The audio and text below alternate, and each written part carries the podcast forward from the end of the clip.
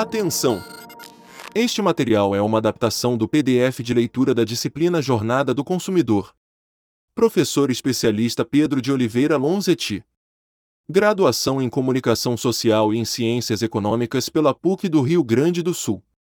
Especialista em mercados criativos e cenários de inovação pela Unisinos. Atua há mais de 12 anos em consultorias e empresas com projetos de inovação, tecnologia, construção de jornadas e automação de marketing no Brasil e no exterior. Apresentação da disciplina. Esta disciplina oferecerá uma abordagem completa sobre o conceito de jornada do consumidor, cobrindo desde a teoria até a aplicação prática.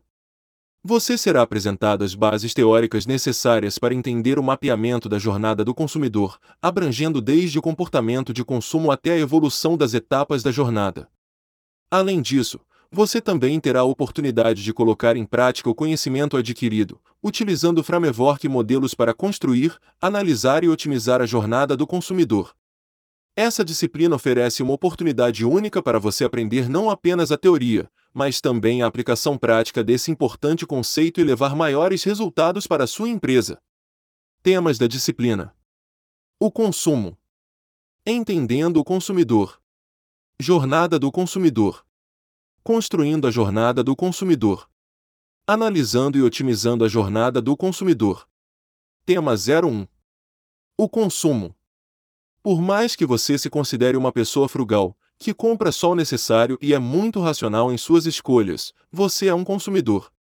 Seja comprando um celular, um vestido casual ou, até mesmo, uma garrafa d'água para matar a sede no calor do verão, somos todos consumidores. Nossa coletividade depende do consumo, pois é através dele que realizamos as trocas necessárias para conseguir comprar aquilo que desejamos e necessitamos, não é mesmo? Não se sabe ao certo quando começamos a trocar produtos, mas a relação consumidor versus produto ultrapassa inúmeras civilizações. A evolução tecnológica e de produção do século 20 e 21 transformou, e vem transformando, as relações de consumo ao criar novas necessidades rapidamente. Eventos como a globalização e o aumento da renda no mundo trouxeram a facilidade de acesso a bens e serviços para boa parte da sociedade contemporânea ao quebrar as barreiras geográficas e permitir que as pessoas experimentem e apreciem uma ampla variedade de produtos, marcas de diversos países. É muito fácil encontrar, no mercado brasileiro, carros alemães, celulares chineses, carne argentina e roupas americanas, entre outros. Mas não só os produtos tiveram sua abrangência aumentada. Com a popularização e democratização da internet a partir da década de 1990, diversos serviços, antes restritos aos clientes locais, puderam ter seu raio de atuação ampliado para outras cidades, estados e países. São muitas as possibilidades: bancos e contas digitais, empresas de contabilidade, plataformas de marketing, serviços de tradução, todos conseguem, em apenas alguns segundos, atingir diversos clientes em diferentes partes do globo. Toda essa mudança permitiu uma melhora na qualidade de vida das pessoas, uma vez que elas têm mais acessos a bens e serviços que aumentam sua satisfação e bem-estar. Essa transformação trouxe um efeito colateral, o empoderamento dos consumidores ao permitir criar um sentido ao seu consumo de acordo com suas crenças e valores. Assim, o consumidor pode, através de suas escolhas, apoiar causas e marcas com as quais se identifique. Os primeiros passos dados na busca de estudar os consumidores e como se davam suas escolhas foi feito pelo campo da economia, mais precisamente a microeconomia, com a teoria da racionalidade econômica, que defende que as decisões dos consumidores são estritamente racionais, de forma a maximizar o seu benefício ao menor custo possível. Tal teoria possui limitações, uma vez que não leva em consideração a complexidade humana além das questões racionais. A partir dessas limitações, os pesquisadores procuraram aumentar seu campo de ação para métodos mais experimentais, que envolviam técnicas e conhecimentos de múltiplos setores como a psicologia, a antropologia, a estatística, entre outras áreas de estudo. Tudo isso buscando entender toda a complexidade dos aspectos racionais e não racionais do processo decisório do consumidor.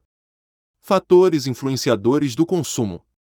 Mas, afinal, por que desejamos produtos e serviços? Essa é uma pergunta profunda e cuja resposta os estudiosos vêm há anos tentando decifrar. Sabemos que o consumo é uma parte fundamental da sociedade, que ultrapassa questões práticas, sendo fortemente influenciado por fatores sociais, culturais, psicológicos e econômicos, que normalmente estão interligados numa complexa teia de decisões. Nos próximos parágrafos vamos explorar um pouco mais sobre eles. Fatores sociais. Os fatores sociais influenciam significativamente o comportamento de consumo das pessoas, pois vivemos em sociedade. Ainda que com níveis diferentes de acordo com a nossa individualidade, o status social, os grupos de referência e os papéis sociais têm um papel fundamental no nosso processo de compra e consumo. Status social. Qual a grande diferença entre uma bolsa Louis Vuitton e uma de marca desconhecida comprada na 25 de março? Você pode dizer que a qualidade, mas, na realidade, quem compra uma Louis Vuitton procura o status que aquela peça lhe dá antes de qualquer coisa. Grupos de referência. Somos muito mais inclinados a comprar aquilo que as pessoas mais próximas, como família e amigos, também utilizam. Papéis sociais. Por mais que esse conceito esteja sendo revisto nos últimos anos, o comportamento que se espera da pessoa em sociedade é um fator fundamental da sua decisão de consumo. Ainda classificamos algumas roupas como possíveis para o ambiente de trabalho, enquanto outras, como roupas de banho, não costumam ser muito bem vistas. Fatores culturais. Por sua vez, os fatores culturais são muito importantes no comportamento de consumo. Valores, crenças, tradições e costumes são transmitidos de geração em geração e influenciam a forma como as pessoas percebem e se relacionam com produtos e marcas. Diferenças entre regiões dentro de um país e entre países explicitam as diferenças culturais existentes. Valores, o veganismo é um estilo de vida crescente no mundo ocidental, a partir dos valores de qualidade de direitos entre humanos e outros animais. Sendo assim, o vegano não consome nada de origem animal ou que possui exploração animal no seu processo produtivo. Crenças: países islâmicos exigem que a carne importada para os seus consumidores seja halal, ou seja, siga um ritual específico de abate com o objetivo de livrar o animal de doenças e autorizar o seu consumo segundo os preceitos do Islã. Tradições: No Brasil, o alimento tradicional do Natal é o peru, ou outras aves semelhantes, com todo o seu simbolismo. Já, no Japão, onde o simbolismo do Natal é muito menor, foi criada uma tradição a partir de uma marca estrangeira: comer uma balde de frango frito do KFC no dia. Costumes: O McDonald's do Chile possui um ingrediente especial no seu menu que o difere dos outros: o abacate, ou pauta como é chamado. O costume de comer abacate é tão grande no país que a rede se viu incentivada a incluir o ingrediente em alguns lanches. Fatores psicológicos. Os fatores psicológicos se somam aos demais como influenciadores do comportamento de consumo. Eles incluem a personalidade, as motivações, as atitudes, as percepções. Esses fatores afetam como as pessoas se relacionam com produtos e marcas, e, consequentemente, como eles tomam decisões de compra. Personalidade. O conjunto de características que determinam a individualidade pessoal e social de alguém é capaz de afetar a forma como cada indivíduo percebe um produto. Motivações. O motivo que leva o indivíduo à ação transforma o comportamento de consumo. Alguém que deseja presentear outra pessoa com uma roupa busca características diferentes do que se fosse comprar essa peça para si. Atitudes são observações em relação a objetos, pessoas ou eventos, podendo ser favoráveis ou desfavoráveis. Aqueles que gostam de um determinado alimento, seja pelo seu gosto, seja porque lembra algo bom, são mais inclinados a comprá-lo. Percepção são formadas a partir das informações que as pessoas têm sobre um produto ou marca. Um cheiro bom pode alterar a percepção de alguém sobre um produto, por exemplo, aumentando sua atratividade. Fatores econômicos os hábitos de consumo também estão atrelados a influências financeiras, pois afetam diretamente a quantidade de dinheiro disponível e a disponibilidade de bens e serviços. Elementos como renda, inflação e situação econômica são exemplos disso. Renda: quanto maior a renda do indivíduo, maior a sua propensão a gastar principalmente em bens de luxo, por exemplo. Inflação afeta a capacidade de compra de todos os indivíduos, por ser um aumento generalizado nos preços. Situação econômica influencia a disponibilidade de emprego, valor dos salários e perspectivas de crescimento. No momento que o país está bem economicamente, as pessoas tendem a aumentar seu consumo, tanto de bens básicos quanto de supérfluos. Com isso, podemos entender que há diversos fatores internos e externos das pessoas que influenciam os seus hábitos de consumo e que dificilmente atuam de forma individualizada. Normalmente, as decisões de compra tomadas incluem vários dos elementos apresentados, formando uma rede personalizada de motivadores de consumo. É nessa complexa rede de possibilidades que entram as marcas, que desempenham um papel importante na sociedade, na economia e na relação entre as empresas e os consumidores. Uma marca fornece uma identidade única e reconhecível para produtos e serviços, ajudando a criar uma conexão emocional com os consumidores ao transmitir informações sobre a qualidade, confiabilidade e valor dos produtos. Com isso, as marcas permitem a diferenciação entre concorrentes, oferecendo aos consumidores a possibilidade de escolher os produtos não só por critérios físicos, mas também subjetivos que se alinhem com os seus valores. O consumo ultrapassa o simples uso de um produto e passa a ser uma ação com significados simbólicos. Importante destacar o papel da comunicação, uma vez que é ela que facilita a marca ser descoberta aos olhos do público. Por ser um ponto de contato com o consumidor, ela deve construir a imagem de marca de uma forma consistente e contínua, tomando cuidado para se adequar às expectativas de acordo com a experiência que o público vai ter. Ao se comunicar, a marca deve levar em consideração que pode gerar estímulos positivos e negativos, sendo responsável por afetar aspectos psicológicos do consumidor, gerando simbolismo em torno do seu consumo. Porém, a construção do simbolismo não é imediata. É, sim, um processo que demanda tempo e exposição do cliente à marca e ou produto, sempre de acordo com o contexto social, político e econômico a que está inserido. Sendo assim, é importante para as marcas compreenderem como as necessidades e desejos de seus consumidores podem ser satisfeitos. Aprofunde mais sobre o tema nos podcasts O Consumo e Entendendo o Consumidor. Tema 02 Entendendo o Consumidor. Entendendo o Consumidor. Já entendemos que o consumo é intrínseco em nossa sociedade e é realizado por todos. Também já vimos que há diversos fatores influenciadores do consumo que abrangem diversas esferas como a social, a cultural, a psicológica e a econômica. Isso gera uma pergunta muito importante para as marcas: quem é esse consumidor? A resposta a essa pergunta não é simples. É fácil presumir que uma pessoa que está procurando por um pneu novo, por exemplo, tem expectativas diferentes que alguém que quer comprar um colar de brilhantes. Porém, o que difere clientes que buscam vestidos em diferentes lojas? E você acredita que todo consumidor que compra um forno micro-ondas na loja Z possui o mesmo comportamento?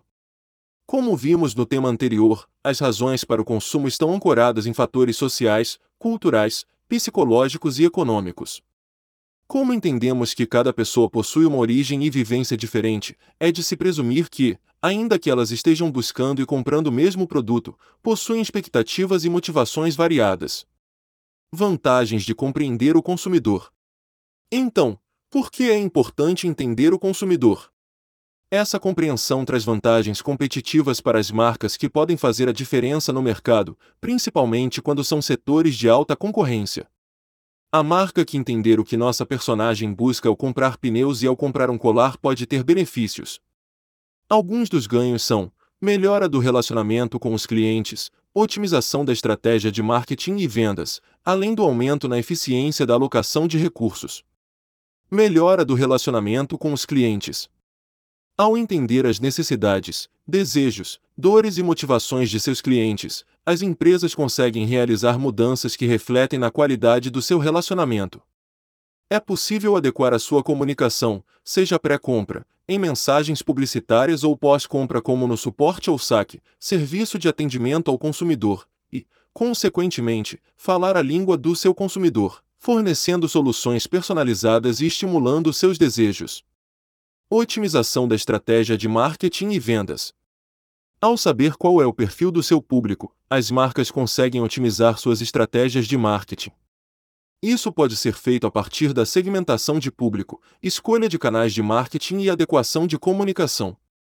Além disso, pode utilizar de personalização na comunicação, a partir do seu momento na jornada do consumidor, para gerar campanhas de maior eficácia com uma mensagem que o público tenha maior identificação. Aumento na eficiência da alocação de recursos. Ao concentrar seus esforços em públicos-alvo bem definidos, as empresas conseguem ser mais eficientes em seus investimentos de recursos, investindo menor tempo e recursos para gerar um maior resultado. Esse efeito pode ser visto tanto nas estratégias de marketing, como na criação de produtos que reflitam as vontades e necessidades dos consumidores. Portanto, já compreendemos que precisamos entender quem é esse consumidor para conseguir as vantagens competitivas que essa compreensão traz. Mas como fazer isso? Ao longo do tempo foram criadas técnicas para que as marcas representassem o seu cliente de uma maneira assertiva, com o objetivo de criar uma representação coerente. Representando o consumidor. Devido à complexa rede de fatores que envolve o processo de consumo e, também, da diversidade de expectativas e motivações que os consumidores possuem, é necessário as marcas criarem modelos representativos dos consumidores, uma boa personificação ajuda os profissionais a criar uma compreensão mais profunda dos clientes, guiando o desenvolvimento de produtos e direcionamento de sua comunicação. Uma das principais ferramentas atuais é o desenvolvimento de personas, que veremos em mais detalhes a seguir. Como criar personas? O conceito de personas foi introduzido por Alan Cooper em 1999 no seu livro The Images a Running the Asylum. A criação de personas é um modelo de representação que ajuda as marcas a compreenderem melhor seus consumidores e potenciais clientes. Essa técnica auxilia no direcionamento do conteúdo, mensagens, desenvolvimento de produtos e serviços para atender às necessidades, comportamentos e preocupações específicas de quem é seu público comprador. O processo de criação de personas possui similaridades com a criação de segmentações de mercado, porém, existem diferenças que os separam. Enquanto o processo de criação de segmentos é baseado em dados demográficos, comportamento de compra e canais de distribuição, o modelo de personas vai além e inclui padrões de comportamento e motivação. É importante nessa abordagem escolher os indivíduos que melhor representam as necessidades e desejos dos grupos mais significativos de consumidores e priorizá-los frente aos demais, sem comprometer a capacidade da marca de atender às necessidades de grupos menos prioritários. Ao criar ou adequar produtos e serviços para os principais modelos de clientes, as marcas evitam cair no erro de tentar satisfazer todos de uma só vez e, consequentemente, não agradando nenhum.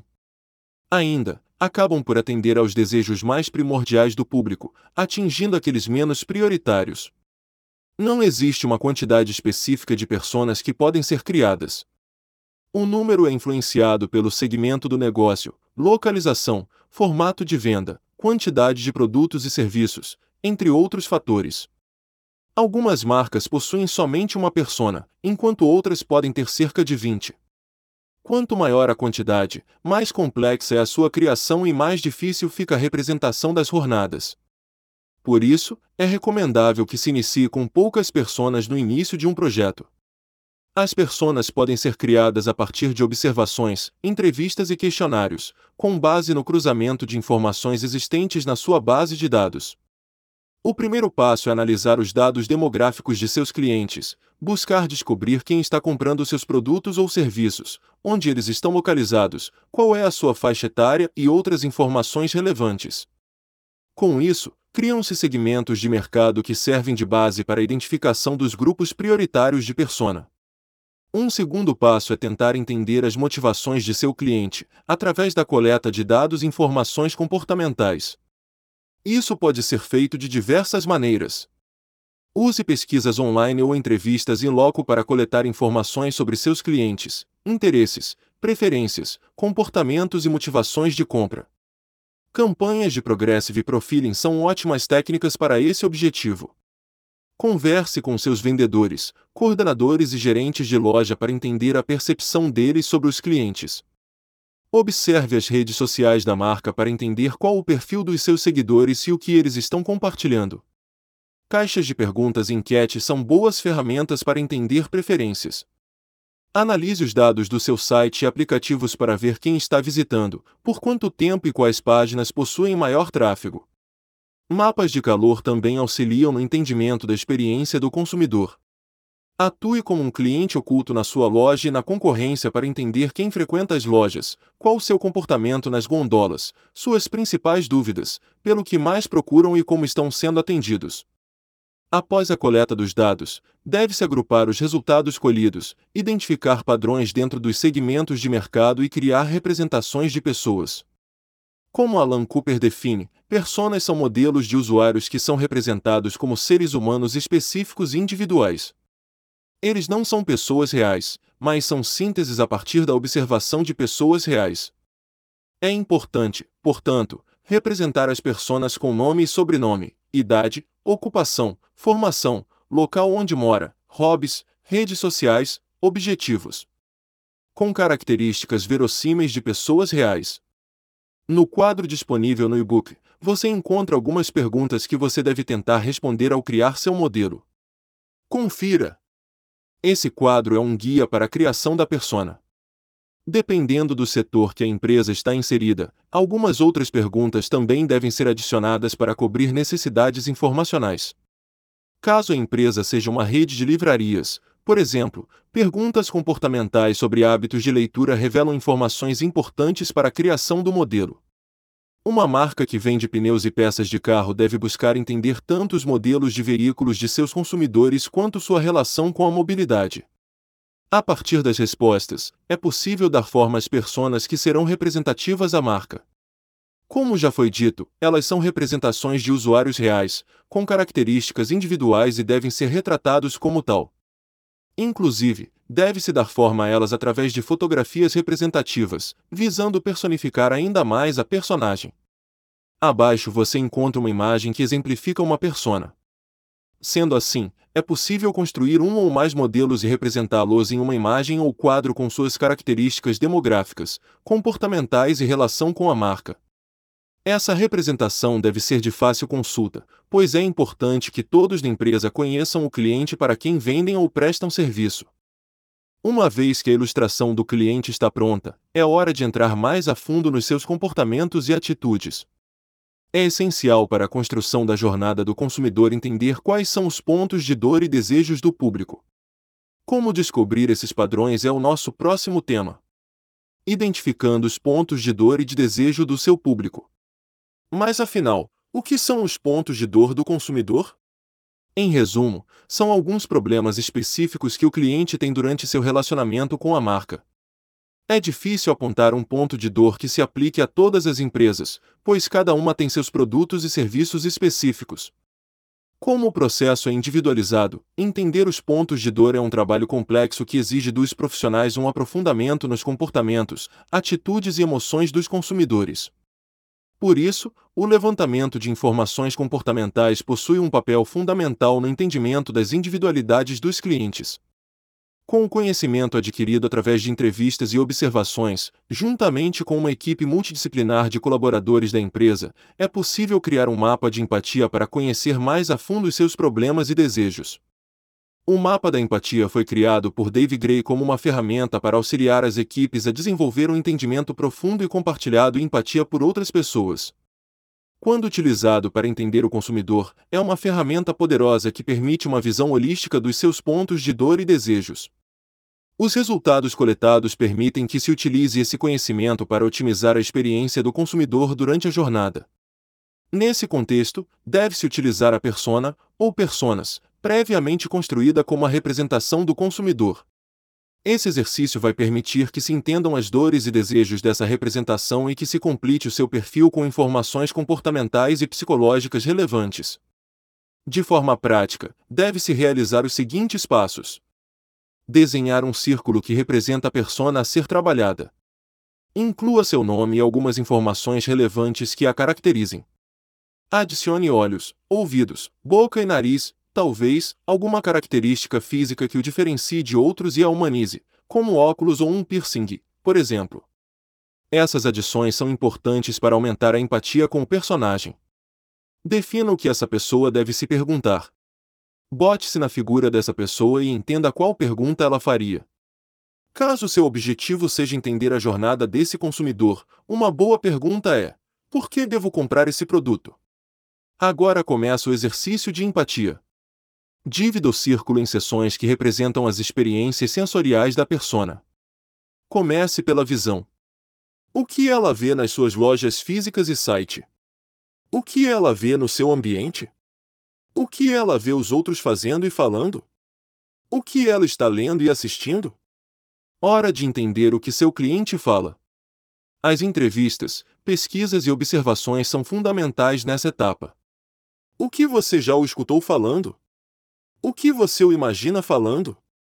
Entenda o que a persona faz. O que ela faz hoje? Que comportamento já foi observado? O que é possível o imaginar fazendo? Seu consumidor também ouve. O que ele ouve dos outros? O que ele ouve dos amigos? O que ele ouve dos colegas de trabalho? O que ele tem ouvido por aí? Por fim, analise o que sua persona vê, fala, faz e ouve e tentar entender suas dores. Quais são suas frustrações, medos e ansiedades? Busque também compreender seus desejos. Quais são suas vontades e sonhos? Por fim, tente imaginar quais são os pensamentos e sentimentos que motivam o seu comportamento. A revisão do mapa por membros de diversas áreas da empresa pode trazer visões complementares que enriquecem o nível de detalhe e compreensão. Com isso, é possível um aprofundamento nas dores e desejos do seu consumidor. Você pode utilizar o Canvas disponível no nosso e-book para criar o um mapa de empatia da sua persona. A criação da persona, juntamente com um estudo mais aprofundado dos seus sentimentos e comportamentos, através do mapa de empatia, permite que as marcas entendam mais a fundo seus consumidores. A utilização dessas ferramentas permite o agrupamento dos fatores sociais, culturais, psicológicos e econômicos que motivam o consumidor e a sua transformação em modelos verossímeis de consumidores que proporcionam uma abordagem prática para as marcas, a identificação e mapeamento da jornada do consumidor. Agora que conhecemos o consumidor, o próximo passo é compreender como se dá a sua jornada. Como pode ser representado esse caminho complexo e irregular do primeiro contato até o momento que o cliente se torna um propagador e influenciador da marca é o tema do próximo módulo. Nos podcasts desse tema você pode ampliar seus conhecimentos. Acesse Jornada do Consumidor e as suas etapas e a importância da jornada para as empresas. Tema 03. Digite aqui o nome do tema. A jornada do consumidor é um conceito fundamental no mundo dos negócios que vem ganhando importância nos últimos anos dentro das empresas. Esse campo de estudo multidisciplinar procura descrever a experiência do cliente ao buscar satisfazer seus desejos a partir do mapeamento do processo de compra de qualquer bem ou serviço. É importante entender que os avanços tecnológicos foram responsáveis por expandir os pontos de contato e mudaram a forma de se relacionar com eles. São muitos os canais e mídias pelos quais as pessoas podem interagir com as empresas em busca de produtos e serviços, aumentando a complexidade da jornada do consumidor. Há um consenso de que não se deve focar nas possibilidades do produto ou diferenciais da empresa. Ao contrário, o processo deve focar na ótica do consumidor, estabelecendo-o como ponto de partida, o que demonstra uma mudança do product-centric para o customer-centric. Como Proteroy e Reni defendem. As pessoas tomam decisões de uma maneira confusa, e essa confusão está ficando cada vez maior. Ainda assim, sabemos algumas coisas sobre o comportamento de compra. Sabemos, por exemplo, que o que acontece entre um gatilho de compra e a tomada de decisão não é algo linear. Também sabemos que existe uma rede complexa de pontos de contato que variam de pessoa para pessoa. Mas, se é tão complexo, por que devemos visualizar a jornada a partir da concepção do consumidor? Porque, assim, é possível compreender a sua experiência de compra, entender o caminho que percorreu até a compra do produto e identificar quais as emoções estavam envolvidas nesse processo. As emoções desempenham um papel importante na jornada do consumidor, desde a primeira vez que ele se conscientiza da necessidade de um produto ou serviço até a decisão final de compra. A maneira como as emoções afetam o comportamento do consumidor é complexa, mas pode ser entendida através de vários aspectos, Modelos de representação da jornada do consumidor. Com tamanha complexidade, os estudiosos buscaram criar modelos para descrever o percurso que o cliente faz para uma compra. O modelo pioneiro, e que ainda é muito usado, da jornada do consumidor é o modelo AIDA, que significa atenção, interesse, desejo e ação em português.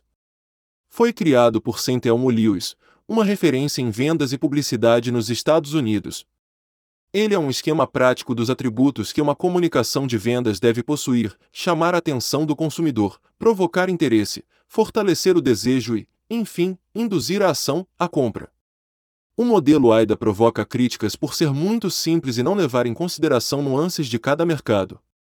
Porém, ele serve ao seu propósito. Segundo Kotler, ele serve como um simples checklist ou um lembrete para executivos da publicidade quando criam anúncios e para executivos de vendas quando abordam possíveis clientes. Suas limitações exigiam que houvesse uma evolução desse modelo. Assim, Derek Hooker criou o modelo 4As, que também possui quatro etapas, porém com algumas modificações. Nesse esquema, o estágio de interesse e desejo se tornaram um só, atitude. Além disso, foi acrescentado um último estágio, ação nova. No modelo proposto, há o um entendimento de que, em um primeiro momento, existe o conhecimento da marca na fase de atenção. Logo após, o consumidor busca compreender mais sobre a marca e cria sua opinião sobre ela, atitude. Em um terceiro momento, define se aquele produto ou serviço daquela marca vai satisfazer suas necessidades e o compra, ação. Por fim, a sua grande adição desse modelo é a inclusão da visão pós-compra, representada pela fase de ação nova, na qual o consumidor define se vai comprar novamente o produto. Esse modelo pretende rastrear as ações após a compra do cliente, como uma forma de medir a sua retenção. Para Rukir, a recompra é um excelente parâmetro de fidelidade dos clientes, já que indica uma confirmação de que o produto foi aprovado. Esse caminho do consumidor pode ser visualizado como um funil, já que a cada fase que passa, menos consumidores são envolvidos. Na última década, ocorreram mudanças no comportamento dos consumidores a partir da conectividade que vivemos atualmente. Se antes a decisão de compra era um processo individual, agora ela é compartilhada através de redes sociais, tornando-se, assim, um processo social. Se a recompra era um bom indicador de fidelidade, agora os consumidores são advogados das marcas e têm o poder de recomendar e defender as suas preferências.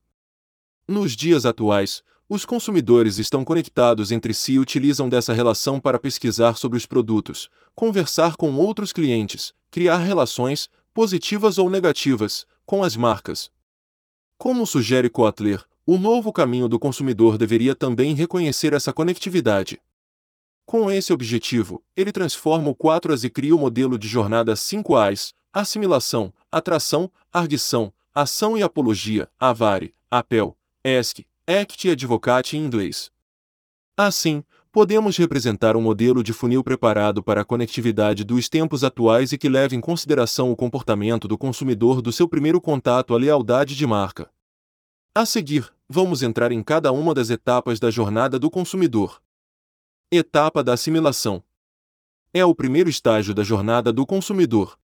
Na etapa de assimilação, os consumidores possuem determinada vontade ou necessidade, seja consciente ou não, e são expostos a um grande rol de marcas pela primeira vez. Aqui se inicia a experiência do consumidor com determinada marca, que pode ser a partir de publicidade em diferentes mídias, vendo seu produto sendo utilizado ou no boca a boca com conhecidos. A partir desse momento, o indivíduo pode dizer que conhece uma marca. Etapa de atração. Diversas características na forma ou conteúdo da mensagem fazem com que algumas marcas sejam mais notadas pelo consumidor. Essa é a fase de atração da jornada do consumidor, na qual o cliente cria uma memória de curto prazo ou amplia de longo prazo com a marca. Mas nem todas são lembradas, apenas aquelas às quais geraram interesse e que avançam como uma possibilidade. Fatores sociais, psicológicos e culturais entram em jogo e influenciam as preferências dos consumidores e somente as mensagens com valores em comum com o consumidor é que prosperam. Nesse momento, o consumidor pode afirmar que gosta de uma marca, Etapa de arguição. É o momento em que o consumidor busca mais informações sobre as marcas e produtos para juntar mais conhecimento para embasar a sua decisão.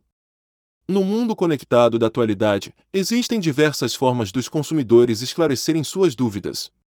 Há a integração entre o online e offline. É possível buscar informações em sites especializados ou da própria marca, comparar preços, provar os produtos na loja física e conversar com vendedores. Grupos de referência tornam-se muito importantes nessa fase, pois são a eles que o consumidor pede opinião. Avaliações de outros clientes também possuem um peso considerável no convencimento. Assim, o consumidor vai explorar as opções até que as respostas o satisfaçam e ele possa dizer que está convencido. Etapa de ação. É nessa etapa que o objetivo principal é cumprido e o consumidor finalmente compra um produto ou serviço da marca. Para isso, é importante que sua experiência de compra seja positiva e fácil. Grandes filas, check-out confuso e poucas condições de pagamento são alguns exemplos de dificuldades que podem gerar uma experiência negativa. Porém, as ações não se restringem a obter o produto. As marcas precisam garantir que a experiência de posse e consumo dos clientes seja positiva e memorável. Se durante o processo os consumidores encontram problemas e apresentam queixas, é dever das marcas buscar soluções que satisfaçam os clientes. A fase de pós-compra é fundamental para que se avance ao próximo estágio. Etapa de apologia. A compra não é o fim. Ela pode ser apenas o começo de uma relação duradoura. Clientes felizes tornam-se fiéis, e essa fidelidade é refletida em recompra e retenção. Com o tempo, eles tornam-se advogados da marca e são responsáveis por divulgar suas histórias positivas para as pessoas próximas e nem tão próximas assim. Esse tipo de cliente normalmente é aquele que mais gera lucro para uma marca e ainda traz novos consumidores. Jornada é complexa. É importante entender que, apesar do modelo do funil ser muito útil para a visualização das etapas pela qual o consumidor passa em seu caminho, na realidade a jornada é muito mais complexa e irregular. Isso porque cada consumidor possui as suas peculiaridades. Cada pessoa tem os fatores sociais, culturais, psicológicos e econômicos que a influenciam na tomada de decisão, e esses fatores podem mudar com o tempo. Alguém que está convencido a comprar determinado produto pode desistir da compra porque sua condição financeira se altera. Uma pessoa que defende a marca nas suas redes pode ter uma má experiência e passar a desencorajar os outros. Alguém pode pular várias etapas e adquirir um serviço em um momento de puro impulso. Os cenários são diversos e as possibilidades são muitas. Mas, para poder construir a jornada do consumidor e encontrar padrões dentro dessa complexidade, é importante para as marcas usarem as suas personas definidas e a informação decorrente desse processo para mapear o comportamento do consumidor ao longo da jornada. Esse será o nosso próximo tema. Amplie seus conhecimentos em nossos podcasts, pontos de contato e o mapa da jornada. Tema 04 Construindo a jornada do consumidor. Como já foi visto anteriormente, a jornada do consumidor é o caminho que leva o protagonista, cliente, do ponto inicial, no qual é possível que ele nunca tenha contato com a marca, até o ponto final, em que suas necessidades foram solucionadas. Mas a jornada pode ir além. Caso o consumidor tenha uma boa experiência, ele pode se tornar advogado da marca e promover ela em seu ciclo social, já foi verificamos as possibilidades de representar as fases do caminho do consumidor até a conversão como um funil, imagem que é amplamente utilizada atualmente. Essa visão, porém, acaba sendo muito focada no negócio da marca e, ainda que ajude a estabelecer ações de marketing e vendas, ela não representa a complexidade necessária de um modelo que se baseie em uma compreensão intensificada do comportamento do consumidor. A jornada do consumidor, como o próprio nome sugere, é centrada no consumidor. Uma boa analogia à jornada do consumidor é um jogo de tabuleiro. Conforme o jogo vai passando, a pessoa que está jogando vai avançando casas, cada vez mais próxima ao destino final. Em cada espaço do tabuleiro que ela para, recebe informações que a ajudam a chegar ao destino final. No entanto, assim como as jornadas, que são irregulares, esse tabuleiro é complexo e possui diversos caminhos para o jogador percorrer, além de diferentes finais para chegar. Ainda, cada vez que ele para em uma casa, lê uma nova informação, que vai influenciar qual percurso fazer. Na analogia do jogo, o jogador recebe informações em cada casa que para no tabuleiro, as quais vão guiá-lo até o final desejado. Na vida real, Cada uma dessas casas é um ponto de contato do consumidor com a marca, produto que o guiam para a compra. Assim como no jogo, as pessoas passam por diversos estímulos e mensagens durante seu percurso e, em mercados competitivos, são diversas as marcas brigando pela atenção do consumidor. Por isso, é indispensável para as marcas entender todos os pontos de contato que o cliente possui com ela para compreender como ela busca influenciar seu atual e futuro consumidor. Mas o que exatamente pode ser um ponto de contato? Basicamente todo e qualquer momento que a pessoa tenha contato com a marca. Mapeando pontos de contato. Em um passado não muito distante, quando os limites geográficos dificultavam a transmissão de informação e os meios de comunicação eram poucos e limitados à sua rede de difusão, os pontos de contato eram restritos e as marcas possuíam um grande controle sobre a informação disseminada de seus produtos. Já no mundo atual, de alta complexidade, o consumidor está inserido em um cenário de múltiplos pontos de contato e multicanalidade. Nessa conjuntura, as marcas não possuem mais domínio total sobre o que é dito a respeito de seus produtos e serviços. Os pontos de contato tornaram-se, portanto, disseminados, não sendo posse da marca nem de ninguém. Assim como uma marca pode promover uma campanha de marketing em canais online e offline e influenciar consumidores, algumas análises negativas de clientes podem reverter a consideração de outros consumidores. Pesquisas demonstram que a comunicação boca a boca e a observação de outras pessoas utilizando os produtos podem, em muitos casos, ser mais efetivas que a publicidade promovida por uma marca. Enfim, tudo comunica e influencia a decisão de compra do consumidor. A origem dos pontos de contato. Para conseguir mapear quais são esses momentos que o consumidor tem contato com a marca, precisamos entender a sua origem. Em um cenário de uma marca que venda produtos, como no varejo, podemos classificá-los em três categorias: ponto de contato proprietário da marca, ponto de contato do varejista e ponto de contato de terceiros. Ponto de contato proprietário. São pontos de contatos os que estão sob influência direta da marca. Aqui podemos abranger todos os esforços de marketing que uma marca pode promover. É muito comum exemplificarmos com ações no meio digital, como banners de site, e-mail marketing, anúncios em redes sociais, conteúdo pago com influenciadores, push notifications, SMS, branded content, entre vários outros canais digitais. Porém, os meios offline possuem uma grande relevância, que em muitos meios ainda é muito maior do que o digital.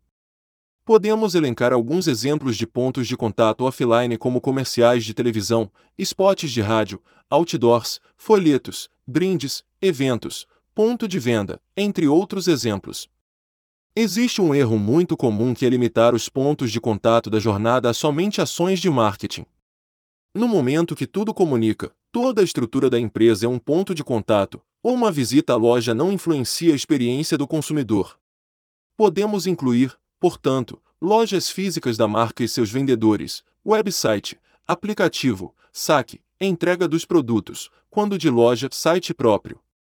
Esses dois últimos são muitas vezes terceirizados, entretanto, fazem parte da experiência de compra e são percebidos pelo cliente como responsabilidade da marca. Enfim, o ponto de contato proprietário são todos os momentos em que o consumidor tem contato com a marca e esse encontro se dá em momentos organizados e planejados por ela. Ponto de contato do varejista.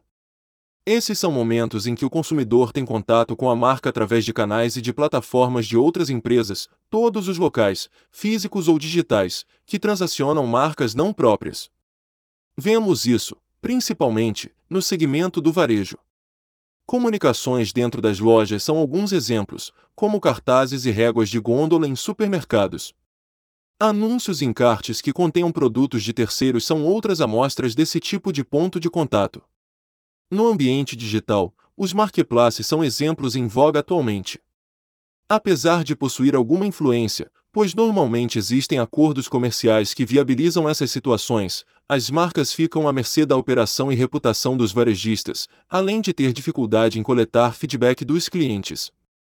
Do outro lado, pesquisas mostram que a comunicação próxima ao momento de compra tem influência positiva na consideração de marca, trazendo resultado financeiro para as empresas que apostam nesse tipo de comunicação.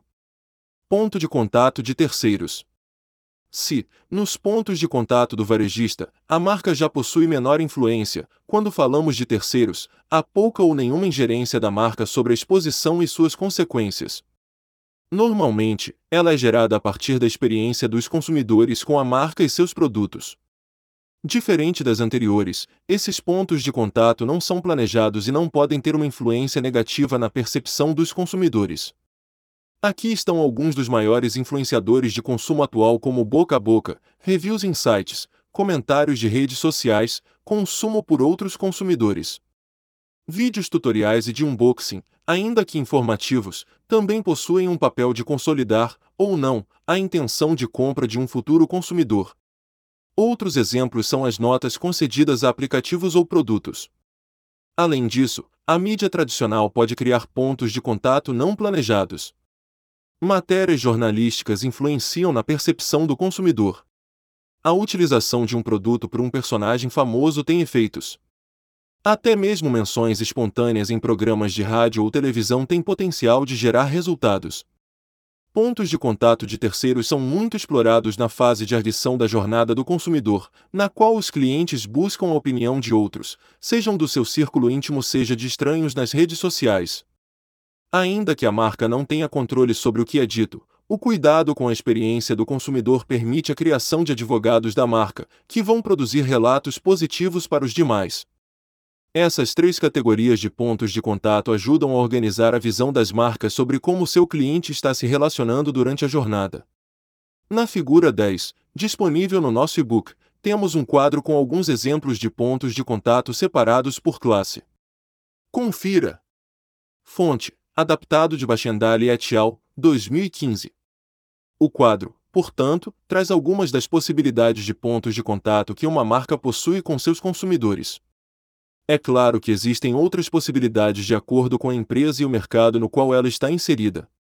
Cada marca possui suas características próprias, assim como seus consumidores, o que gera pontos de contato diversos.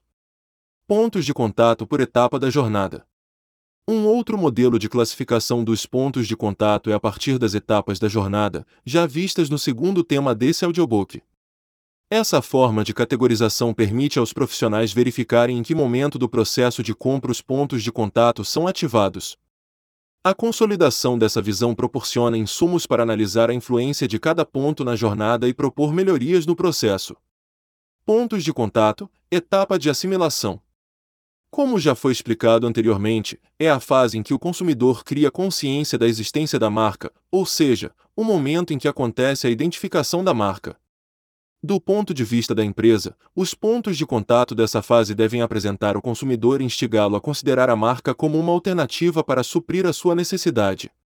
Algumas possibilidades de pontos de contato com a marca são publicidades em diversos canais, que expõem o consumidor inadvertidamente à marca, o relato de um conhecido sobre sua experiência com o produto, a visualização de uma pessoa utilizando algum produto que chamou sua atenção, a participação em feiras e eventos também são um primeiro ponto de contato do cliente com a marca.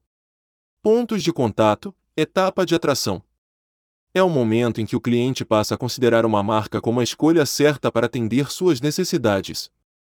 Para isso, as marcas devem atraí-lo e demonstrar aos consumidores que ela possui identificação com os valores do cliente e pode ser uma boa opção de compra. Alguns canais proprietários podem demonstrar essa identificação ao consumidor, as redes sociais da marca podem trazer um lifestyle compatível com o do consumidor. A decoração e distribuição dos produtos nas lojas pode reforçar o sentimento positivo. Influenciadores digitais podem reforçar os atributos da marca. Ações de trade marketing podem fortalecer a atração da marca ao transferir a autoridade do varejista. Pontos de contato, etapa de arguição. A fase de arguição é um dos momentos mais importantes da jornada do consumidor, pois é aqui que o consumidor busca as informações necessárias para tomar a sua decisão. A marca deve, portanto, auxiliar o cliente na busca por informações, facilitando o acesso a pontos de contato que tenham esclarecimentos sobre o funcionamento e características do produto. É importante demonstrar os diferenciais dos produtos, a sua qualidade, quais os benefícios da utilização, vantagens frente à concorrência, entre outros diferenciais. A marca deve apoiar a pesquisa dos consumidores e, para isso, possui uma gama de possibilidades, como o treinamento dos seus vendedores, textos informativos no blog da marca, postagens em redes sociais, branded content e parcerias com influenciadores. Ainda que a marca produza conteúdo para os seus canais proprietários e treine seus colaboradores para responder ao questionamento dos consumidores, muitos dos pontos de contato nessa fase são criados pelos próprios consumidores, através de fóruns especializados, comentários em redes sociais, tutoriais de canais de vídeo, blogs pessoais e conversas entre amigos. Essa relação torna mais importante ainda a figura dos consumidores que já realizaram compras, tornando-se clientes efetivos da marca. Caso eles tenham uma experiência positiva na sua jornada e no processo de consumo, há uma maior possibilidade de seus relatos serem favoráveis para aqueles na fase de arguição. Pontos de contato, fase de ação. Esse é o momento que o consumidor já se decidiu e está realizando a compra. O principal papel das empresas é facilitar esse processo para o cliente, tornando o fluxo de aquisição sem atritos. Mas é importante lembrar que as ações desejadas não se limitam à compra. Há uma interação profunda durante o consumo do produto e, também, nos serviços de pós-venda. Nesse momento, os pontos de contato proprietários assumem um papel de suma importância. Cabe à empresa adequar seu fluxo de compra nas lojas, reduzindo filas e treinando vendedores, ou em seu site e aplicativo, otimizando a sua performance. A entrega dos produtos merece uma atenção especial para o cumprimento dos prazos anunciados, assim como um fácil acesso ao serviço de atendimento ao consumidor. Todos esses pontos possuem um impacto determinante na recompra dos produtos e para a passagem do consumidor ao próximo estágio. Pontos de contato, fase de apologia. Vivendo boas experiências, os clientes podem desenvolver fidelidade à marca com o passar do tempo. Esse sentimento é refletido em retenção, recompre, por fim, defesa da marca em seus ciclos sociais. Ainda que as características do produto e da marca possam levar à criação de advogados da marca, as empresas podem gerar pontos de contato que estimulam a lealdade do cliente. Pode-se fazer isso a partir da criação de comunidades exclusivas. Programas de fidelidade estimulam o consumidor a continuar comprando ao conceder benefícios, eles podem ser potencializados ao ter um modelo de gamificação, ao incluir pontuação, missões e níveis.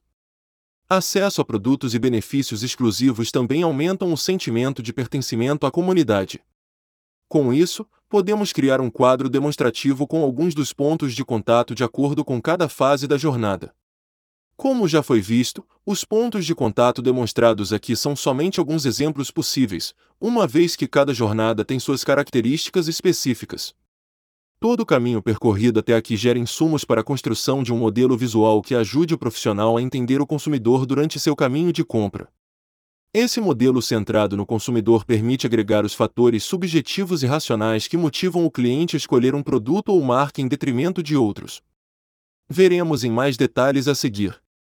Mapa da jornada do consumidor. O mapa da jornada do consumidor é um modelo de representação visual do caminho que o cliente percorre, desde o momento em que toma consciência de uma marca para resolver seu problema ou necessidade, até o momento que ele se fideliza e faz apologia à marca, passando por momentos de conscientização, pesquisa e compra. A criação do mapa da jornada do consumidor permite que as marcas analisem como os clientes interagem com ela, identifiquem pontos de contato importantes de cada fase e entendam quais os fatores determinantes na tomada de decisão. Isso permite que a empresa identifique oportunidades para melhorar a experiência do cliente, adapte suas estratégias de marketing, antecipe suas necessidades, identifique gargalos e ineficiências no processo de compra e, em última instância, aumente seus resultados financeiros construindo o mapa da jornada do consumidor. Como já foi mencionado anteriormente, o mapa da jornada é um modelo centrado no cliente e deve, portanto, ter ele como ponto de partida de sua construção. Para isso, é importante a etapa da criação da persona, em que se estabelece o consumidor, ou consumidores, modelo da marca que será o representado no mapa. Como cada cliente possui características sociais, culturais, psicológicas e econômicas únicas, cada persona deve ter seu mapa individual. Depois de estabelecer quem é o personagem principal do mapa, deve-se estabelecer qual é o objetivo dessa jornada. O objetivo mais comum é a compra em geral de algum produto da marca. Mas também é possível estabelecer metas mais específicas, como a aquisição de um produto específico ou a inscrição em um programa de fidelidade persona e objetivo definidos, chegou a hora de colocar no mapa essas informações e começar a construí-lo. São várias as representações possíveis de mapa da jornada, mas logo abaixo você terá um modelo que pode ser usado para esse exercício.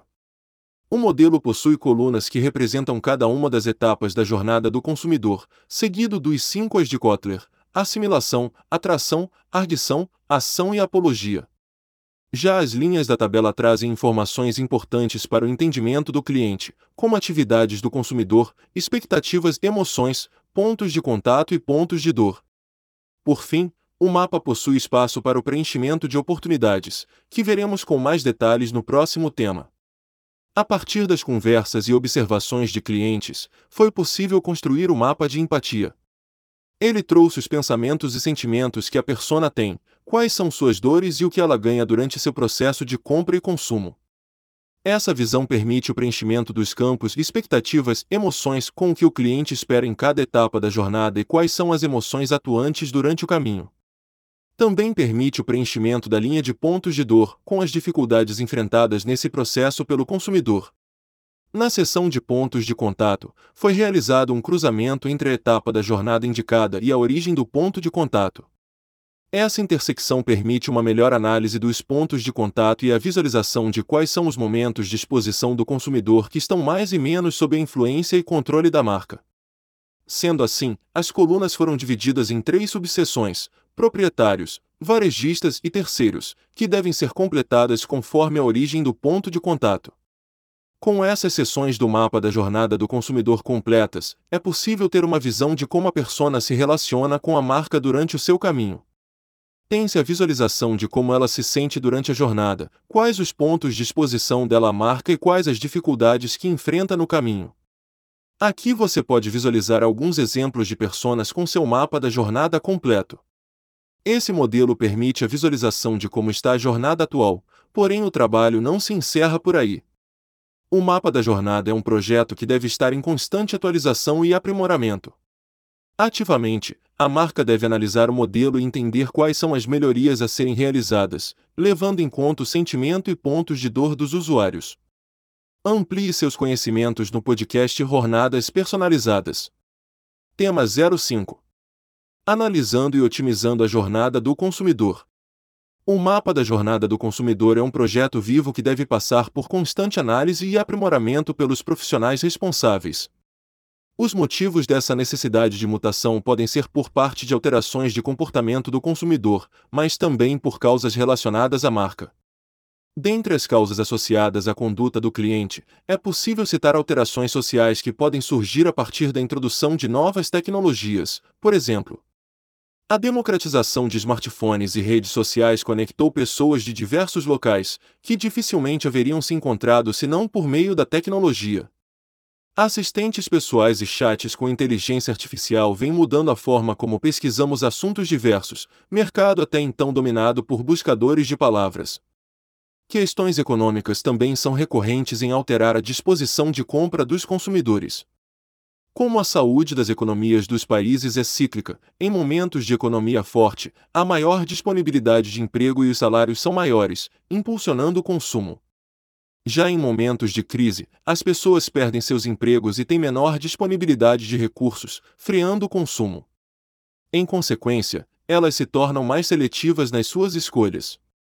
Já quando falamos de alterações originadas nas marcas, um exemplo é a mudança dos produtos que pode ser por questões de sazonalidade, como geralmente ocorre nas marcas de moda, ou por desenvolvimento tecnológico, como no caso dos smartphones.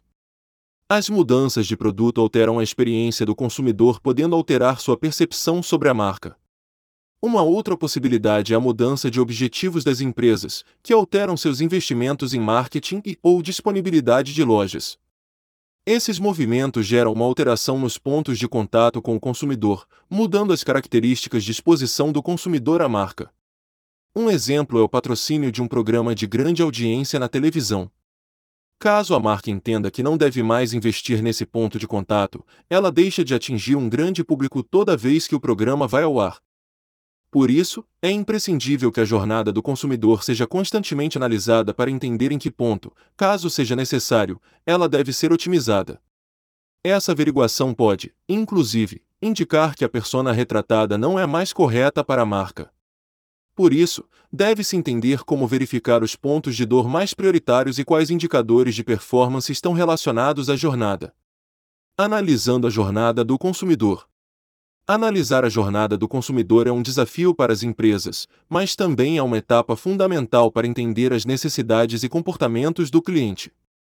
A partir da criação do mapa da jornada, entendemos que o caminho do consumidor engloba todas as interações que o cliente tem com a empresa, desde a descoberta do produto até o pós-venda, nos quais são geradas expectativas e emoções. Um dos maiores desafios na análise da jornada do consumidor é a complexidade da interação do cliente com a empresa, uma vez que ela normalmente inclui várias etapas, canais e pontos de contato, e a experiência do cliente pode variar de acordo com a situação. Essa pluralidade de estímulos faz com que os dados coletados durante a jornada sejam volumosos e de diversas origens, o que pode dificultar a análise e interpretação dos dados. Muitas vezes, a empresa nem mesmo está preparada para a coleta de dados durante a jornada. Dependendo da sua complexidade, há a necessidade de um ecossistema de ferramentas e plataformas especializadas para coletar, tratar e analisar os dados dos diversos pontos de contato, como lojas, sites, aplicativos, redes sociais e sistema de pagamentos. Além da coleta, é importante que exista a identificação do consumidor no processo, para que se acompanhe a sua evolução durante o percurso. Uma análise bem feita compreende entender quais pontos de contato que um determinado cliente passou e, para isso, é necessário o cruzamento dos dados das diversas fontes. Entender que consumidor que clicou em um e-mail marketing é o mesmo que comprou na loja física quatro dias depois, por exemplo, permite um diagnóstico mais preciso da jornada. Porém, como um ecossistema 100% integrado, com coleta de dados em todos os pontos de contato é um cenário muito distante para a maioria das empresas, deve-se buscar analisar e extrair conhecimento a partir da informação que está disponível.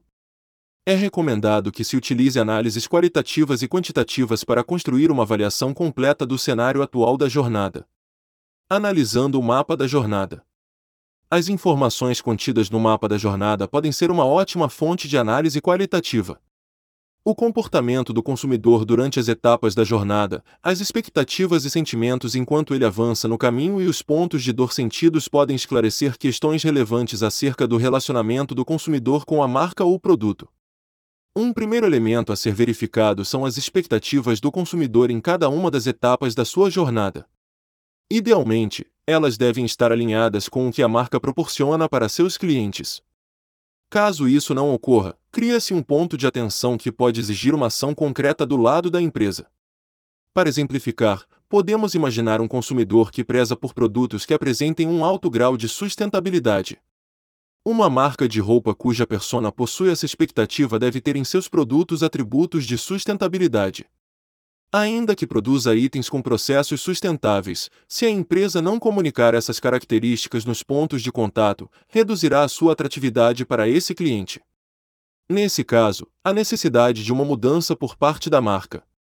Os pontos de dor são de extrema importância na hora de analisar a jornada. As marcas devem se perguntar se as dificuldades e dúvidas que o seu consumidor enfrenta estão sendo respondidas por seus produtos ou comunicação. Um consumidor que tem dificuldade de achar produtos saudáveis para o café da manhã tem um problema que uma marca de cereais pode resolver pela adequação dos seus pontos de contato, sejam próprios ou de varejistas. Entender tanto as expectativas e sentimentos quanto os pontos de dor são cruciais para analisar os pontos de contato. Ainda que a marca não possua total ingerência sobre eles, é necessário que estejam adequados às necessidades dos clientes e os conduzam durante as etapas da jornada, atraindo o consumidor com os argumentos e características corretas, sanando suas dúvidas e providenciando uma experiência memorável. Para além das questões qualitativas que o mapa da jornada expõe, há a necessidade de análises quantitativas para averiguação se as ações e os pontos de contato são efetivos. Para isso, utilizasse uma série de indicadores que podem evidenciar os resultados. KPIs de performance da jornada. KPI é uma sigla que vem do inglês para Key Performance Indicator, que significa indicadores-chave de desempenho. Esses indicadores medem o progresso de uma empresa ou organização em relação a seus objetivos estratégicos. Eles são usados para ajudar as empresas a definir e medir o desempenho e fornecer informações valiosas para apoiar a tomada de decisões estratégicas. Ou, como Greg Brizendine define KPIs são o que você presta atenção para medir a saúde de algo. Sendo assim, para medir a saúde da jornada do consumidor, as empresas devem utilizar indicadores de performance. Há uma série de parâmetros que se relacionam à jornada, seja uma das etapas ou referentes a todo o processo.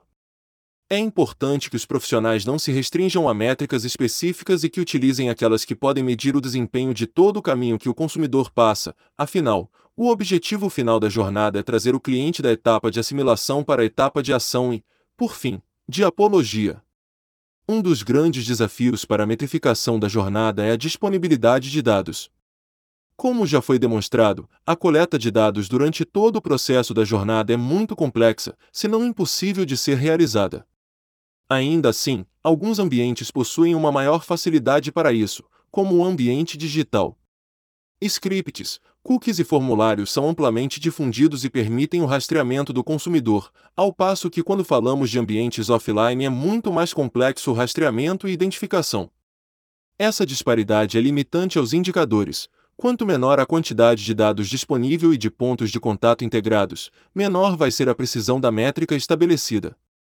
Ainda assim, é recomendado que se construa um processo de análise contínua através de KPIs para poder se entender mais a fundo o desempenho da jornada do consumidor. A seguir, são demonstrados alguns indicadores que ajudam a entender a saúde da jornada do consumidor.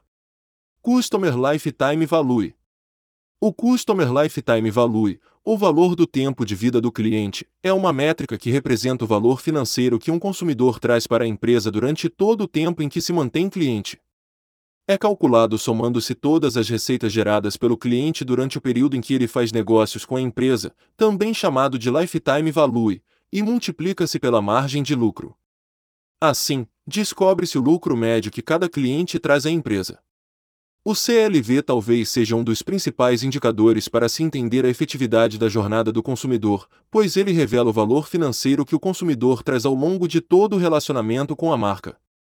O crescimento desse valor ao longo do tempo pode indicar que as ações realizadas ao longo da jornada têm surtido efeito a partir do aumento da frequência de compra, fidelidade com a marca ou valor gasto a cada transação. Para chegar ao valor do CLV, devemos multiplicar o ticket médio pela quantidade de compras que o cliente faz durante o período médio em que os clientes ficam ativos com a marca. Esse resultado é multiplicado pela margem de lucro. Como exemplo, Podemos ter uma marca de café que os clientes compram o produto ao preço médio de 20,00 reais, em média, cinco vezes ao ano e permanecem clientes durante cinco anos. Já a margem de lucro é de 20%. Sendo assim, temos a fórmula. A partir do cálculo, podemos entender que cada cliente irá trazer à empresa 100,00 reais de lucro durante sua relação com a marca. Uma vantagem de ter esse cálculo é entender qual o valor que pode ser gasto em ações de marketing e vendas para trazer novos clientes. Nesse exemplo, é possível dizer que para a empresa ser financeiramente saudável, o custo de aquisição por cliente deve ser inferior a 100,00 reais. Dica: muitas vezes, os profissionais das empresas não possuem uma visão clara da margem operacional da companhia. Nesse caso, é possível calcular o LTV, Lifetime Value, que demonstra as receitas geradas pelo cliente durante o período que ele permanece ativo. Ainda que não tenha uma visão de custo, a alteração desse índice pode revelar a efetividade das ações ao longo da jornada do consumidor. Por Chase Action Ratio. O PAR, traduzido como coeficiente de ação de compra, é um índice que mede quão bem a marca está performando ao verificar qual a taxa de conversão entre aqueles que possuem consciência da marca. Uma forma de verificar esse indicador é dividirmos a participação de mercado da empresa pela consciência de marca, também conhecida por brand awareness. Um exemplo prático: dentre uma população de 100 pessoas no mercado, por exemplo, a marca é espontaneamente lembrada por 50 delas. Dessas, somente 10 realizaram a ação de compra. Sendo assim, o par é de 0,2. Confira a fórmula no nosso e-book. O cálculo revela que 20% das pessoas que têm consciência da marca compram produtos dela. Esse conhecimento pode apoiar na definição de esforços e investimento da marca para aumentar sua consciência de marca, já que sabe que apenas uma a cada cinco pessoas que lembram da marca vão consumi-la. Brand Advocacy Ratio Fazer o consumidor passar da etapa de assimilação para a apologia, tornando o defensor da marca é o objetivo maior da otimização da jornada do consumidor. Para metrificar esse caminho, pode-se usar o Brand Advocacy Ratio, coeficiente de defesa da marca em português. Ele é calculado a partir do número de pessoas no mercado que recomenda a marca espontaneamente dividido por aquelas que conhecem a marca. Seguindo o exemplo anterior, temos uma marca que foi lembrada por 50 pessoas, e dessas 10 realizaram a compra. Das que converteram, 8 indicaram que indicariam a marca, obtendo um bar de 0,16. Confira a fórmula no nosso e-book. A partir desse índice, é possível afirmar que 16% daqueles que conhecem a marca são seus promotores e recomendam ela para o seu ciclo social. Em um mundo onde a propaganda boca a boca é muito influente e complexo, estabelecer uma métrica para defesa de marca é uma tarefa difícil, mas já existem alternativas para entender o quanto a pessoa recomenda uma marca, como o Net Promoter Score, que tem como objetivo saber a probabilidade dos clientes recomendam a marca para amigos e familiares. Esse é um dos índices mais utilizados para esse propósito, e pode servir como métrica de defesa de marca utilizada neste cálculo. É possível, portanto, analisar a jornada do consumidor a partir de uma visão qualitativa, usando o mapa da jornada como ferramenta, e por um olhar quantitativo, ao examinar indicadores-chave que indicam o desempenho da jornada. A análise, em última instância, é o processo que vai revelar o diagnóstico dos problemas encontrados e permitir aos profissionais a otimização da jornada do consumidor a partir da identificação de tendências, padrões e relações causais. Como otimizar a jornada? A otimização da jornada do consumidor é um processo prioritário para uma empresa, uma vez que gera um impacto significativo nos seus resultados. Uma boa experiência do cliente pode levar a um maior engajamento, fidelidade, boca a boca positivo e, em última instância, um processo que potencializa o crescimento da receita. O ponto de partida para a otimização está nos problemas identificados a partir da análise. Eles devem ser listados e categorizados para definir em qual etapa da jornada que ocorrem. Isso permite que se enderece as oportunidades de melhoria, alocando os recursos necessários de maneira mais eficiente. De acordo com o momento da jornada, a atuação dos profissionais deve buscar incentivar o objetivo principal da fase em que o consumidor se encontra. Aumentar a atração. Quando há uma alta exposição da marca nos meios de comunicação, mas as pessoas não demonstram interesse por seus produtos, a marca está enfrentando um problema de atração. Causas comuns desse gargalo são a falta de identificação com os benefícios do produto e um desalinhamento entre os valores da marca e do consumidor. Pode ser que o produto não possua os atributos que o consumidor deseja, como materiais e processos sustentáveis ou o apoio a causas sociais. Cada vez mais o papel social das empresas vem sendo questionado pelos consumidores. Outra possibilidade é a marca não expressar um estilo de vida que se alinhe com seus consumidores. Nesses casos, deve-se entender o que os clientes esperam da marca e o que os encantariam. Caso as proposições de valor do produto marca não sejam a questão, é possível que a comunicação não esteja transmitindo corretamente a mensagem necessária. Nesse caso, é preciso reavaliar o conteúdo criado e quais foram os canais escolhidos, uma vez que eles devem transmitir a identidade e autenticidade da marca. Ter uma diferenciação autêntica é crucial para tornar a marca altamente atraente. Quanto mais ousada, audaciosa e incomum for essa diferenciação, maior será o poder de atração da marca nos consumidores. Despertar a curiosidade. O desejo de saber influencia no comportamento do consumidor e na sua tomada de decisão. A curiosidade deve ser instigada nos clientes, mas em um nível ótimo. Um estudo do Journal of Business Research demonstra que comunicações com informações moderadas sobre os produtos do varejo são mais apelativas e despertam maior curiosidade do que caso se passe quase nenhuma informação. Um pouco de mistério é bom. Muito, não. Por isso, ainda que a marca atraia o consumidor, é importante que desperte a curiosidade dele, o incentivando a buscar ativamente mais informações sobre o produto. É nesse momento que as marcas devem disponibilizar informações relevantes para a vida dos consumidores, mas estejam em conexão com os valores da marca. Marcas relacionadas ao setor financeiro podem produzir conteúdo de educação financeira, supermercados podem criar um canal de receitas.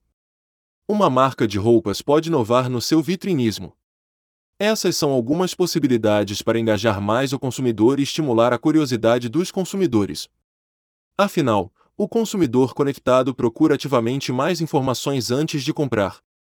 Cabe às empresas tornarem-se interessantes a ponto de serem examinadas. Facilitar o comprometimento. Quando o consumidor resolve comprar um produto de uma marca, fecha um acordo com ela, no qual ele vai comprometer seu dinheiro em troca de ter a sua necessidade atendida. Esse processo é, de certa forma, penoso para o cliente, pois ele se deu ao trabalho de avaliar as possibilidades e escolheu o produto, no qual irá investir seu dinheiro. Nesse momento, a marca deve facilitar o processo de aquisição por parte do consumidor. Para isso, a unicanalidade é importante, com o consumidor tendo uma experiência on-off sem ruídos. Empresas que possuem um estoque integrado e permitem ao seu cliente comprar os produtos tanto no ambiente digital quanto no físico acabam por proporcionar uma experiência positiva para seus clientes. Além disso, é recomendável que a experiência de comprar nos pontos de contato seja igualmente otimizada, para que não haja uma diferença entre os canais. Se uma varejista permite a compra na loja física, aplicativo próprio ou através das redes sociais, todas as experiências devem ser agradáveis e facilitar a compra, independente do meio escolhido pelo consumidor. Gerar fidelidade. Fidelidade com uma marca é a disposição de um cliente em continuar consumindo produtos de uma determinada empresa, mesmo diante de outras opções disponíveis no mercado. É um sentimento que é construído ao longo do tempo, a partir de experiências positivas com a marca, de acordo com as expectativas de cada cliente. Sendo assim, caso a empresa note que, apesar de comprarem, os consumidores não estão sendo fiéis à marca, é o momento de tentar entender que parte da experiência de consumo não está satisfazendo os clientes, pois muito provavelmente as suas expectativas são maiores do que o produto entrega. A fidelidade à marca deve ser vantajosa não só para a marca, que ganha um cliente assíduo, mas para o consumidor, que tem suas expectativas atendidas e, quem sabe, superadas regularmente. Programas de fidelidade são formas tradicionais de estimular a lealdade dos consumidores por meio de recompensas e benefícios exclusivos. Eles são uma maneira eficaz de manter os clientes engajados e incentivados a continuar comprando da empresa, aumentando a quantidade de interações com a marca, além de criar um relacionamento mais próximo e duradouro. Uma outra maneira de incentivar o engajamento com a marca é por meio da gamificação, que emprega elementos de jogos para aumentar a interação dos clientes. Essa abordagem utiliza a mecânica de jogos para tornar a experiência mais divertida, viciante e competitiva, estimulando o relacionamento deles com a marca. Conforme a fidelidade do cliente vai se consolidando, ele tende a ter um sentimento positivo em relação à marca. O cliente fiel passa a ser um advogado da marca, indicando-a espontaneamente para seu ciclo social e defendendo-a em situações de crise. Personalização o consumidor busca possuir um relacionamento íntimo e humano com a marca. Assim como uma pessoa a qual ele cria intimidade, o cliente deseja que a empresa compreenda e adeque o seu relacionamento às suas necessidades. É nesse ponto que entra a importância da personalização. Um estudo da Salesforce indica que 62% dos consumidores esperam que as marcas ofereçam experiências personalizadas de acordo com suas ações e comportamento anterior. O consumidor quer que a marca ofereça produtos e serviços que são de seu interesse. No contexto atual, as ferramentas de tecnologia permitem entender o comportamento do consumidor através da coleta de dados estratégicos e em tempo real. Porém, essa medição torna-se um desafio à medida que a escala de clientes e a frequência de interações aumentam. É crucial fazer uso da tecnologia para desenvolver modelos de perfil de cliente específicos, criar ofertas personalizadas, fornecer conteúdo sob medida e oferecer experiências individualizadas. A personalização gera mais fidelização e, consequentemente, mais retorno financeiro. Novas tecnologias. A tecnologia vem se desenvolvendo constantemente. Cada vez mais estão disponíveis recursos que não eram corriqueiros até pouco tempo processamento de linguagem natural tornando chatbots mais inteligentes, reconhecimento facial, elevado nível de segurança de produtos e sensores de movimento, transformando experiências. São alguns dos exemplos da vasta gama de possibilidades que podem desenvolver rapidamente os pontos de contato na jornada do consumidor. Diversas plataformas já contam com inteligência artificial para auxiliar o trabalho dos profissionais. É possível realizar análises preditivas, recomendação de produtos e sugestões de mensagens a partir do clique de poucos botões. Essa disponibilidade multiplica a produtividade humana e traz maior retorno para as empresas. Por isso, é importante a marca estar atenta às novidades e entender a viabilidade de seu uso, caso faça sentido tendo sua identidade e o perfil do seu consumidor. O uso de tecnologia por si só não é, necessariamente, positivo para a marca, deve estar atrelado a uma estratégia baseada nas necessidades e desejos do consumidor. Fim da jornada? Você entendeu quais os motivos que levam os consumidores a comprar e consumir um produto. Aprendeu o que é a jornada do consumidor e quais as etapas estão presentes nesse caminho. Entendeu que o cliente deve ser transportado desde o momento que toma consciência da marca até o ponto que é fiel e se torna advogado dela. Também praticou como se deve compreender as suas dores, desejos e expectativas, como analisar o desempenho da jornada e, por fim, o que se deve levar em consideração para otimizar o processo e buscar resultados melhores. É o fim? Não, é só o começo. A jornada do consumidor não é uma linha reta, é um processo contínuo de análise e otimização. O mundo muda, as pessoas mudam. Tecnologias aparecem e desaparecem. As necessidades, expectativas e desejos também. Por isso, a jornada do consumidor está sempre em evolução. Amplie seus conhecimentos no podcast Inovação e Tecnologias. Obrigado por estar comigo nessa jornada.